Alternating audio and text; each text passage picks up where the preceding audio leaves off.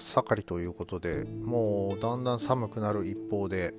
まあ家出る頃には今日なんかねマイナス5度なんていう話をしてまして、えー、非常に冷えてきております。まあそうなってくるとですねあの体中あちこちがですねこう縮こまっちゃうせいもあってかですね凝りがまあひどい状態になってくるってことで、まあ、夏もじゃあ大丈夫かっていうとそんなわけはなくてですねやっぱデスクワークもあったりするとですねあの体凝ったりパソコンの前座って長時間動かなかったら体凝ったり、えー、ゲームのコントローラー握って、えー、同じ体勢でやってて体凝ったりなんてのがあってですねまあだんだん年取ってくるとその体の張り、えー、凝りとですね戦い続けなければならないわけですね。あのー、でまあ2年ぐらい前から散歩始めてですね、えー、そのおかげもあって、だいぶ、えーと、肩こりの方はですね、えーと、良くなってはきていたんですけども、腰とかね、背中、こちらの張りがですね、えー、まあやっぱりなかなか取れないっていうことでですね、非常に困っておりまして、先日ツイッターでつぶやいたところですね、まあツイッターの、えー、強みっていうんですかね、まあやっぱりそういうのに対処、簡単に対処する方法ということでですね、一つはあのプゴットでおなじみの国斎藤さんからですねあの歩くときは背筋を伸ばしてあの腕を肘を後ろに出しながら歩くといいですよなんていうアドバイスいただいてですね。まあさすがね、普段体を動かされてた方っていうことでですね、えー、実現してみると、まあ確かに本当にあの歩いてて帰ってきても全然腰が張らない、えー、まああの、いくらかだいぶ良くなってるということで、本当にありがとうございました。えー、もう一つですね、えっ、ー、と、まあ、数少ないそのツイッターフォロワーの中でもですね、あの、大学時代の友人、友人が先で、えっ、ー、と、お互いツイッターフォローしている稀有なパターンの、えーえー、友人がいまして、えー、そいつからですね、えっ、ー、と、あの、ファームローラーっていうので、こう、ゴリゴリやるといいよっていう話を聞いてですね、聞いたことなかったんで、なんだろうと思って調べてみると、まあ、なんかあの、ごつい、イボイボがついた、えー、ローラーみたいなのがあって、えー、その上をこう、体を乗せてコロコロ転がすといいっていうことで、いや確かにこれなんか、まあ見た目的にもね、あの、つぼ押しみたいな感じで気持ちよさそうだしと思ってですね、えっ、ー、と、先日ドンキに寄ったらですね、えっ、と、まあお安く手に入って、理想だったんで購入してですね、えー、と買ってやってみております。まあ、確かにね、あの非常に本当になんかゴリゴリしていい感じがするんですけれども、まあ、あのゴロゴロさせてやるのがですね結構これが腹筋とかですねいろんなところの筋肉を使うということですねあの普段運動していない身としてはですね、えー、その動かすだけでですねちょっとなんか、えー、体つりそうになるんでまずはあの基礎体力つけるとこからやらなきゃダメかなっていうことでですねあのただ、えっ、ー、と回数は少ないんですけど、こうゴロゴロやってると非常になんか気持ちよくてですね、えっ、ー、と、こりも取れたような気がするので、なんとかうまく使いこなせるようになっていきたいなと思ってですね、えー、おります。えー、まあそんなわけで寒くなって、えー、体のあちこちの調子もですね、えー、と悪くなりがちなこの季節ですが、えー、そんな季節も飛ばしていけるような、えーとプロレスの話をしてまいりたいと思います。大好評最強ワイルドにホゲホゲとこの番組は多感な時期にプロレスと最強スーパープロレスファン列伝に出会ってしまったハッスルジョボが長い年月を経ていろいろ悟ったつもりで全く悟れていないプロレスのあれやこれやについて好きに喋ってしまうポッドキャストです。第157回、えー、こちらはですね、えー、全日本プロレス1.23後、えー、楽園ホール大会こちらのですね、えーと、レビューを行っていきたいと思います、えー、ニューイヤーウォーズの、え一環として行われますこの試合で、まあ、本来であれば、えー、と1月9日に試合があった後にこの大会ということだったんですが1月9日はですね、えーと、コロナ感染者が数名出たということもありまして、えー、こちらが延期からの中止、えー、そんなわけで、えー、と1月3日以来、えー、ともう間20日空いてますね、えー、結構待たされてしまったんですけれどもそれでの開催となっております。えー、では、えー、順番に見ていきましょう。と言いましても、順番といっても、まだカードが出てないのと、あとは、まあ、この日行われますのはね、あの三冠ヘビー級王座決定トーナメントということで、えー、4選手によります、えー、トーナメントが行われます。そちらについてはまた後ほどちょっとお話しさせていただくとしまして、えー、含まれている試合、えー、いきますと、えー、10人タッグマッチということで、石川修司、大森隆夫、ブラックメンソーレ、井上涼、アンディ・ウー VS、えー、田村段、入江茂弘、綾部蓮、えー、吉田和正、えー、中野隆人ということで、えーと、ゲストがですね、えーと、アンディ・ウー選手、おなじみのアンディ・ウー選手に、えーと、前回好評だったようですね、えー、と綾部選手、そして大日本プロレスから若手の、えー、と吉田選手、えー、バサラから、えーと、愛人タッグの、えー、片は片方の、えーと、中野選手ということです。なかなかバラエティに富んだ、えー、メンバーが集まっております。まあ、注目なのはまず、えーと、吉田選手を見たことがないので吉田和正選手見たことないのでどういう戦いするのかなっていうこと、えー、そしてまあ若手同士ということで、まあ、まあ井上選手まだねデビュー3戦目っていうことになりますけれどもそこのぶつかり合いっていうのを見てみたいなと思います、えー、あとは全日で、えーと、今まであまり見たことがない、え、中野選手、綾部選手の活躍っていうのも期待したいところですね。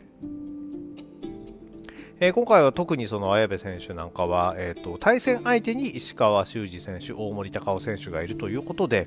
えー、この大きな選手とぶつかり合うっていうのは、えーと非常に良い経験になるのではないでしょうか。えー、続きまして、えーと、ハンディキャップマッチ、えー、吉達 VS 植木、えー、高幸、えー、立花聖吾、バリアン・アッキということで、えーと、吉達キングダムの反乱ということで1対3のハンディキャップマッチを行うようです、えー、タッグマッチとしてですね次に組まれておりますのがなんかこれ非常にこんなところでねパパッと組んじゃっていい試合なのかどうかと思うんですけども、えーと、青柳優馬、青柳敦樹の青柳兄弟 VS、えー、土井浩二熊嵐の土井熊ということでですね、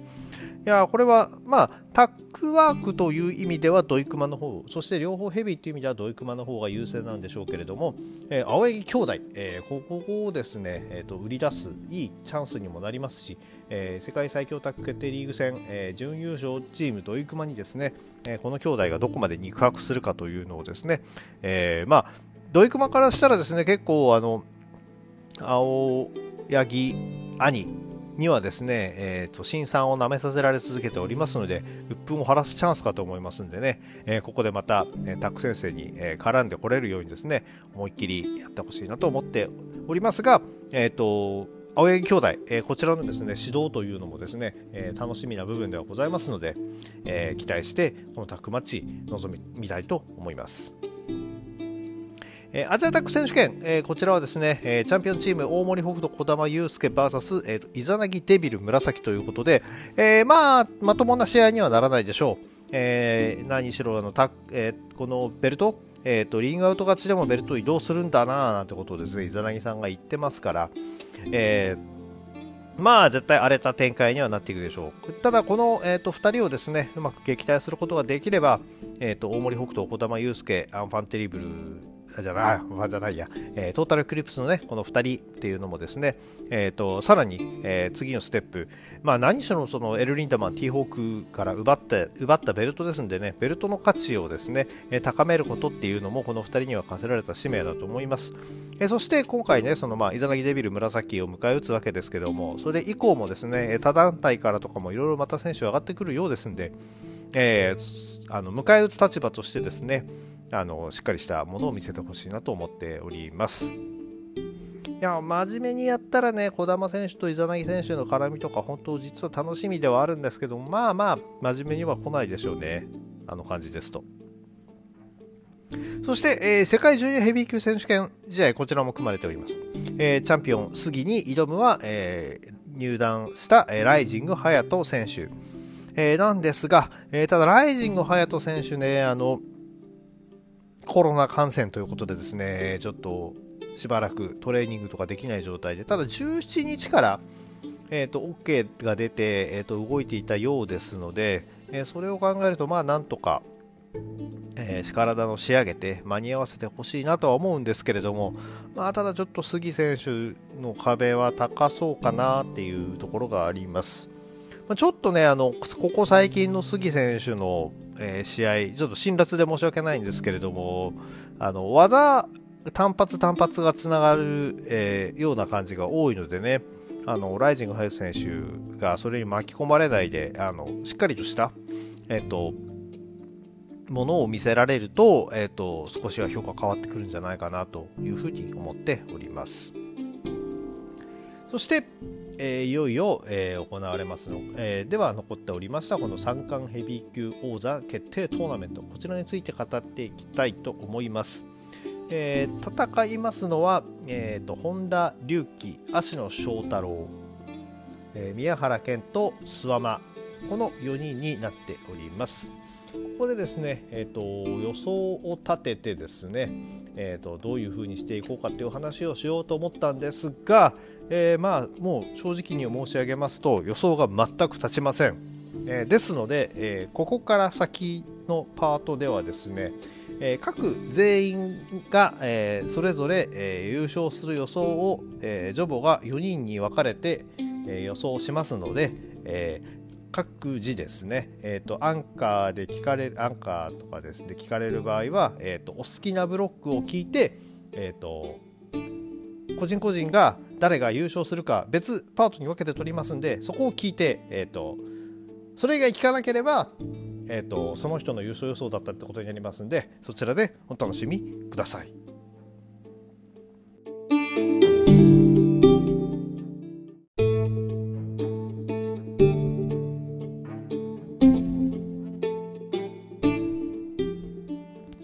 三冠ヘビー級王座決定トーナメント優勝はどう考えても、えー、本田隆起、えー、間違いないでしょうえ2021年の活躍は、えー、土井熊、えー、こちらからですね、勝利を収めております。まあ、この時点でね、あの、デビューして3ヶ月ちょっとの選手が、えーと、見事な、えー、ジャーマスブルックスで勝利を収める。いや、こんなことできないですよ、普通。ね。で、さらに年末にはですよ、その、軍団入りを直訴したチームのリーダー、こちらをですね、あの、破壊して、えっ、ー、と、欠場に追い込む。いや、こんなは、天候にも程があるでしょ。こんなね、自分が入れてくれっていうところのリーダー壊しちゃうやつなんかいますか？いやもうこれはもう型破り、間違いなし。えー、そのね、試合、えー、で、今年に入ってね、その、トータルエクリプス入りしてからはですね、新技、ファイナルベント、こちらを引っ提げてですね、えー、と、トーナメントに、え、参入。えー、このファイナルベントもですよ、まあ、形状がですね、あの、無双に近いものっていうことで、この時期に無双チョイスって他の団体でね、無双を使い始めて大ブレーキソーナがいる選手、そこと比較されるのが分かっているにもかかわらず、ここでこの技をチョイスしてくるこの弾力。いやー、もうね、そして弾力といえば、えー、リング上に諏訪間、足野、宮原、この3人がいるところに、えー、普通上がってこられますか？やそれを考えたらね、もうこの、えー、トータルエクリプスした入りしたことでですね、大化け、えー、間違いなし、本田隆起、もうこれが優勝、もう決まってるようなもんですね。えー、ジェイク・リー選手をですね、えーと、壊してしまったこと、これはそのブルーノ・サンマルチの首を折ったスタン・ハンセンの再来、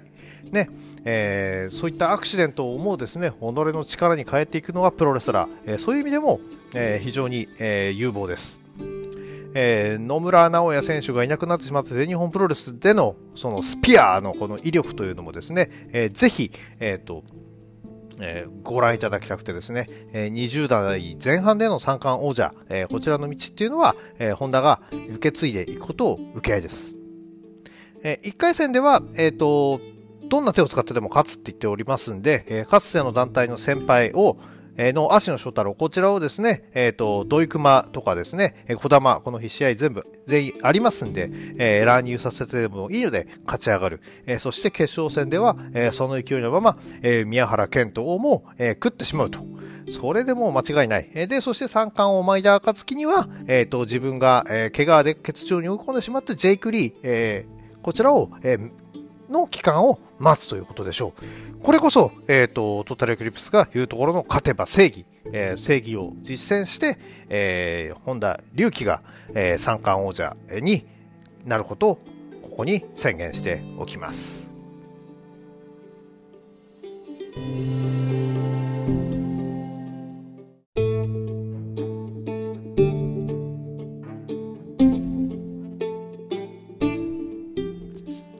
さて、えー、三冠ヘビー級王座決定トーナメント、えー、優勝は、えー、芦野翔太郎です。えー、異論は認めません。だって1回戦の相手、まずですね、えっ、ー、と、本田隆起。全日本プロレスのね、あの、ベビーフェイスだったのに、これを裏切って、えー、足野翔太郎選手からしてみたら、えー、ニックキトータルエクリプス、えー、こちらに入っていった、えっ、と、男、こんなものをですね、許すわけにはいかないですね。もう叩き潰すでしょう。えー、まあ、そもそもね、あの、キャリアも強さも段違い。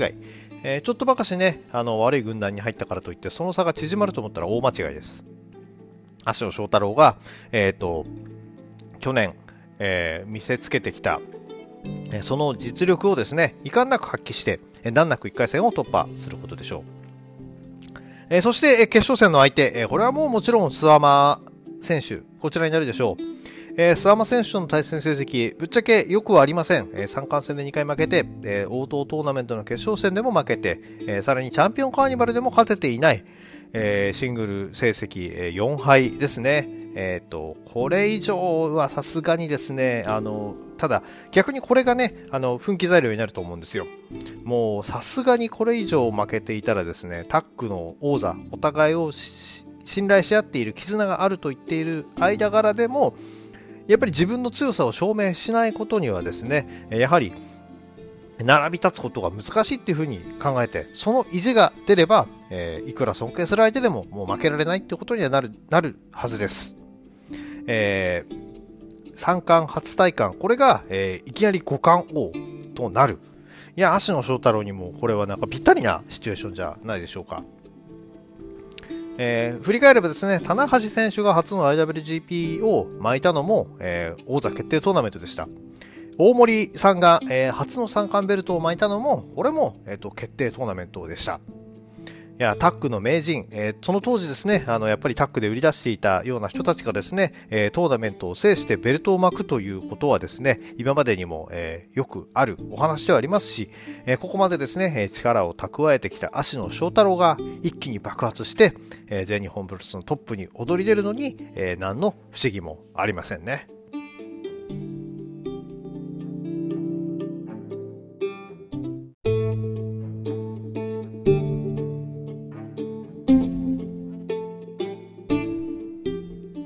さて、三冠ヘビー級王座決定トーナメント。優勝は、スワマ。もうこれは自信ありますね。えっ、ー、と、歌教員の魂をかけてもいいです。えー、前回の三冠戦、三冠王者、えー、王者時代、これはですね、負けずしての返上。それで、えベルトを失っております。えー、くしくもその後ですね、えー、三冠を巻いたジェイク・リーがですね、えー、と同じように、えー、ベルトを返上、負けずに、えー、タイトルを失ったところで、えー、スアマ選手が、えー、こちらベルトをですね、えー、巻き直して、えー、ジェイク・リーの帰還を待つ、えー、これはもう必然以外の何者でもありません。1回戦では、えーと、王道トーナメント、えー、準決勝の去年の、ね、王道トーナメントの準決勝の再来ということで、えーと、宮原健人と戦うことになるわけですがまあまああの前回の再来ですよこれは、えー、もうあの万力スモールパッケージ、えー、こちら対策を立てようと思って、えー、立てられるものじゃないですから決まってしまったらもう終わりですからね。もう抑え込んだら返せない、えー、もうこの万力スモールパッケージ恐ろしい武器です。で、じゃあ逆にそれにもう、じゃあ丸め込ませなければいいんじゃないかっていうことで、えー、そっちに警戒が向くと、えー、だってそりゃ普通に立ってたら牙を向くのはバックドロップ。ほら、どうですか？宮原健人に勝ち目が見えてきますか？全然ないですね。お分かりいただけますでしょうで、えー、そうなってきますと、えっ、ー、と、優勝、決勝戦の相手はですね、えっ、ー、と、ここに上がってくるのは、これもうね、えっ、と、生意気な小僧の本田隆起ですよ。1回戦をね、そのドイクマ、えこちらとかをですね、うまく乱入させて、えトータルエクリプスの、えチームワークで、えっ、と、足野翔太郎を手玉に取って、え勝つと。で、まあ、タッグ王座の片割れに勝って、そのままの勢いで上がってくる、えーえー、本田隆起。ただですね、えーと、そこをちょっと調子乗ってしまうんでしょうね。えーと、去年のねあの世界最強タッグ決定リーグ戦のですね、えー、途中、えーえー、えー、決勝トーナメントの1回戦で当たった時にですね、ドイクマ VS、えーと、諏訪間芦野翔太郎でですね、えー、諏訪間選手がですね、あの場外に、えーと、くくりつけられてしまって動けない状態っていうのができてしまいまして、まあ、今回もね、間違いなくそのドイクマの乱入があるってことは、それを狙ってくるはずなんですよ。ただ、まあ、一度経験してたらですね、あのー、その、セイントに同じ技は二度聞きませんからね、あの、暴走座のセイントであることのね、あの、諏訪間さんにも同じ技は聞きません。えー、そうなりますと、まあまあ、普通に真正面からやったらね、あの、諏訪間選手が、えー、本田選手に、えー、負ける、えー、ことっていうのは考えられません。えー、さらにまあ乱入会にはあったとしてもね、あのエボリューションの絆っていうことで、その田村ダン選手のが、えっ、ー、と、2人、あの、みんなを阻止するとかね、そういったことももちろんありますのでね、えー、ここで、えー、諏訪間選手、えー、無事、えー、参加を巻いてですね、そして、えー、トースポでもお話ししていたようにですね、えっ、ー、と、あの、挑戦が決まっていたのに、えー、宙ぶらりになってしまった、あのアブドーラ小林選手、えー、こちらとのですね、参加を実現させる姿っていうのが、えー、目に浮かんでくるようです。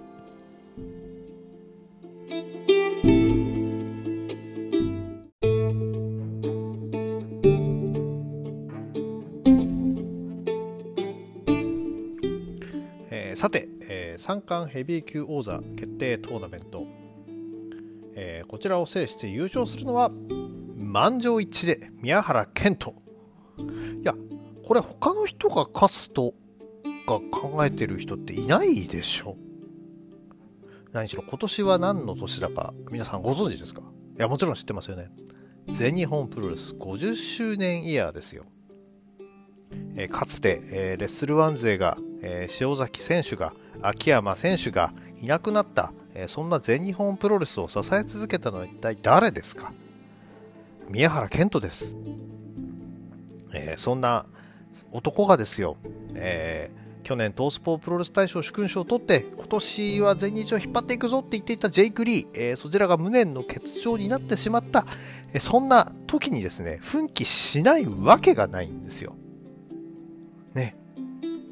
ここで再び三度いやいやもっとですけれどもね。その三冠をその腰に巻き盤石の体制で、えー、50周年イヤーのスタートを切る、えー、ジェイク選手の欠場というアクシデントをも自分の、えー、追い風にして、えー、上がっていく。それが宮原健人。皆さんご存知ですよね。1回戦ではですね、えっ、ー、と、諏訪間選手にその2021王道トーナメント、こちらの準決勝の借りを返すチャンス。借りがあったらしっかり返すのが宮原健人。いやいや、え、諏訪間選手の、えー、丸め込みが怖い？いやいや、何をおっしゃいますか？宮原健人にも、必殺のジャパニーズレックロールクラッチがあるじゃないですか。ね、あの、パワーだけで押し切るだけじゃない。えー、それもちゃんと見せつけてくれるのが宮原健人のすごいところ。これで間違いなく、えー、1回戦突破。えー、決勝戦の相手はですね、えー、難なく、え、本田隆起を下して上がってきた芦野翔太郎でしょう。そう考えるとですね、あの1回戦で、えー、諏訪間選手と戦った、えーと、宮原選手、えー、さでに対して、えーと、本田選手と戦った、えー、芦野翔太郎選手で考えると、えーと、芦野選手の方がね、えー、どうしてもちょっと楽をして上がってくるようなこうイメージになってしまいます。ただ、そこ全然宮原健人には関係ないんですよね。えー、対戦相手が、えー、盤石な体勢、自分が疲れていても、そんなことはもう本当にハンデにもならない。何しろもうギアが後半になれば上がるほど上がって、えー、強くなる宮原健人。そういう意味では、あの、諏訪間との激闘をしたがゆえに、えー、その勢いのまま、えー、トップを一気に駆け上がってしまう。いや、これはもう本当に楽しみですね。えー、まあ、まだまだ、えー、足野翔太郎顔じゃないよということで、えー、全日の、えー、トップの座は譲らない、えー、宮原健人が、えー、第65代王者になるということで、えー、こちら決まりですね。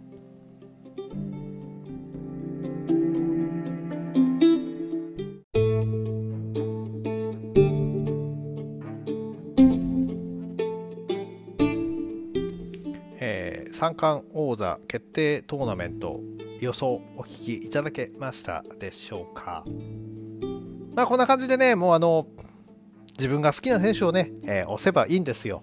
えー、自分が好きな選手が勝つところを予想する、えー、これ以上に楽しいことっていうのはないんじゃないですかね。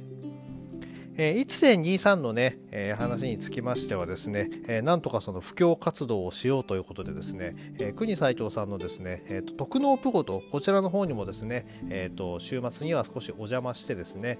えー、お話ししてこようかと思っておりますので、あのなんとかですね、あの全日本プロレスの楽しさを、えー、広げられるように頑張ってこようと思います。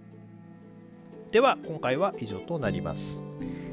この番組では皆さんのご意見ご感想をお待ちしております。えー、Twitter のハッシュタグ、今日ほげでのつぶやきや DM、リプライ、または質問箱の方に何かお書きいただければお返事させていただこうと思っております。それでは皆様、ワイルドな一日をお過ごしください。